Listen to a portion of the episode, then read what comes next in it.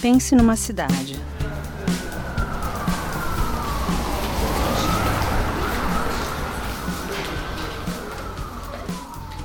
carros passando, caminhões, ônibus, pessoas caminhando, entrando em comércio, saindo de supermercado, indo estudar, indo trabalhar, ambulância, bombeiro.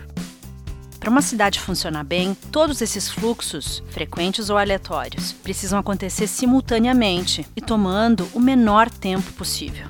Uh -oh. O que é um enorme desafio mas é aí que entram os terminais de transporte. O conceito básico dos terminais e estações de transporte é de concentrar esses movimentos para otimizar os percursos e os tempos de deslocamento. E isso fica bem evidente se a gente observar os terminais de passageiros que estão localizados dentro da área urbana. A ideia é reunir uma grande quantidade de pessoas que querem ir para a mesma direção.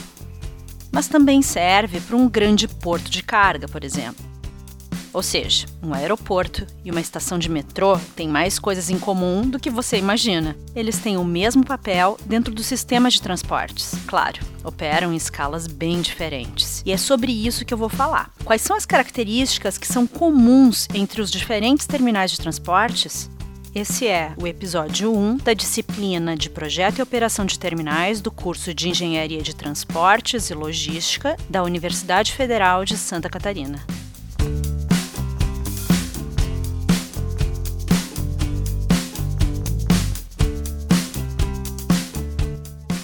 Sistema de transportes é composto por uma série de subsistemas. Esses subsistemas se referem ao sistema metroviário, sistema rodoviário, sistema aquaviário, sistema aéreo e o sistema ferroviário, por exemplo tanto para cargas quanto para passageiros. Esses sistemas possuem um conjunto de três componentes principais que se relacionam. São eles: demanda, redes e nós. Vamos começar pela demanda.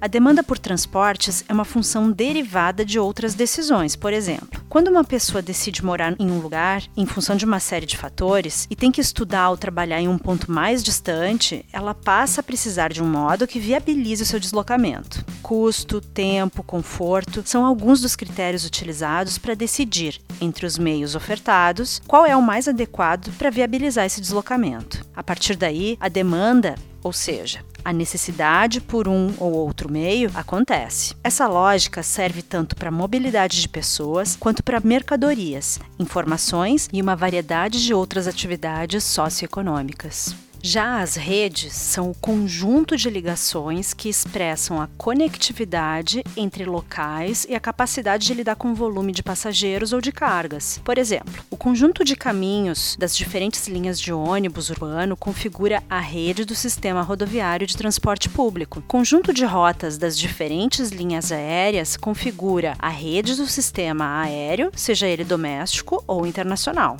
E o terceiro componente são os nós, que são os locais onde a demanda é concretizada. Eles se referem aos pontos dentro da rede onde os passageiros e cargas se concentram para iniciar, terminar ou transferir suas viagens. Ou seja, os nós são os terminais de transportes. Ah! Todos esses componentes demanda, redes e nós são desenhados para facilitar a movimentação de passageiros, cargas e informações, juntos ou de modo separado.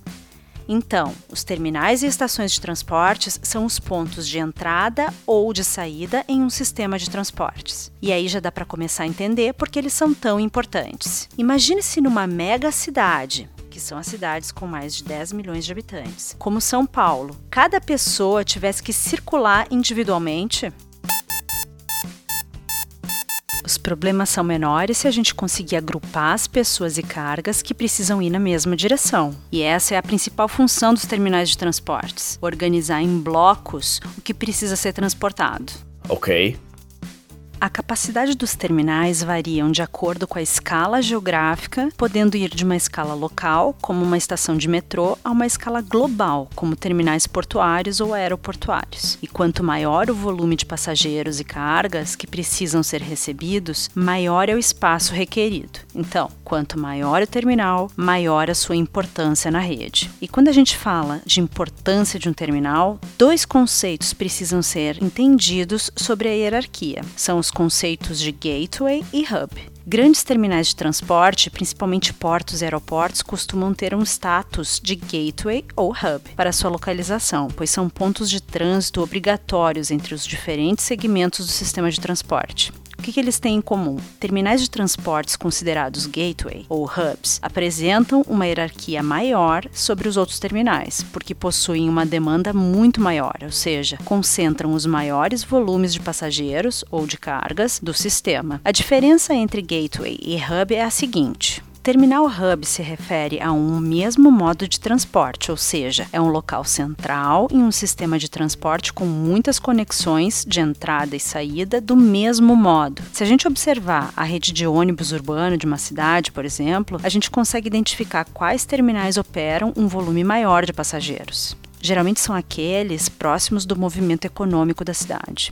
Esses são os terminais hubs dentro da rede de ônibus urbano. Já um terminal gateway geralmente implica numa mudança de um modo para outro, ou entre superfícies, como do marítimo para o terrestre. Resumindo, um gateway está executando uma função intermodal entre modos, enquanto um hub é principalmente transmodal, dentro de um modo.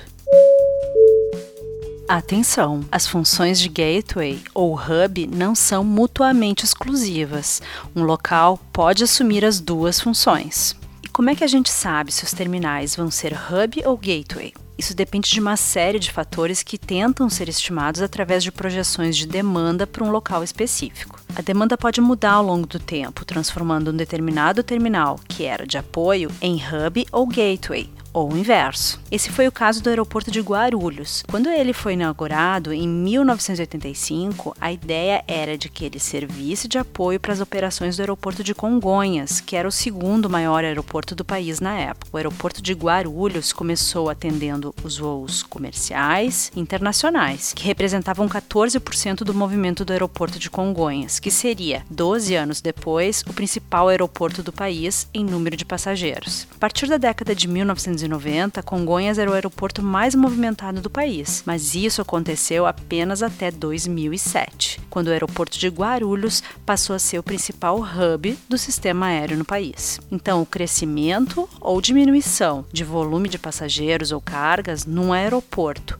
ou em qualquer outro terminal de transportes depende de vários aspectos que atuam sobre a complexa regulação entre oferta e demanda. E em alguns casos extremos, essa demanda cai tanto que a estação ou o terminal ele deixa de existir. E existe até um termo interessante para isso. Elas passam a se chamar de estações fantasmas, mas isso a gente vai falar em outro episódio. Vamos voltar para o cálculo de demanda. Um cálculo bastante complexo, porque ela depende de fatores que são muitas vezes imprevisíveis. E eu nem vou falar sobre como as pandemias, como do Covid-19, afetam os deslocamentos em terminais de transportes. Uma pandemia é um exemplo bem claro de como fatores imprevisíveis podem afetar radicalmente a demanda por transporte. Mas existem outros fatores que podem ter seu grau de imprevisibilidade por si só. É o caso dos tipos de movimento movimentos que acontecem nas cidades. Vou destacar três: os movimentos diretos, de produção e os indiretos. Começando pelos movimentos diretos ou pendulares. São aqueles que são feitos com regularidade. Por exemplo, todo dia você acorda, vai para o seu trabalho e retorna no final do dia. É um movimento constante, esperado, costuma ter pouca oscilação. As viagens também podem ser de movimentos de produção ou distribuição, que são aqueles referentes aos movimentos de caminhões que transportam cargas, por exemplo para abastecer supermercados, indústrias e até pequenos comércios, algumas cidades, como é o caso de São Paulo, impõem restrições quanto ao horário de movimento dos caminhões na cidade, e isso reflete na operação dentro dos centros de distribuição. E o outro tipo de movimento são os indiretos ou irregulares. Esse sim são quase sempre imprevisíveis. Normalmente são os mais difíceis de prever porque podem ser aleatórios, como para fins de compra, lazer, mas também podem ser planejados, como é o caso de eventos de grande escala, como eventos esportivos ou de música. Os terminais podem servir exclusivamente aos passageiros, como é o caso das estações de metrô, ou exclusivamente a cargas, como é o caso dos centros de distribuição ou ainda podem servir tanto aos passageiros quanto às cargas simultaneamente, como é o caso dos aeroportos. Mas independente do que é transportado no terminal ou na estação, a função básica permanece. No próximo episódio, eu vou falar sobre estações fantasmas. Até lá!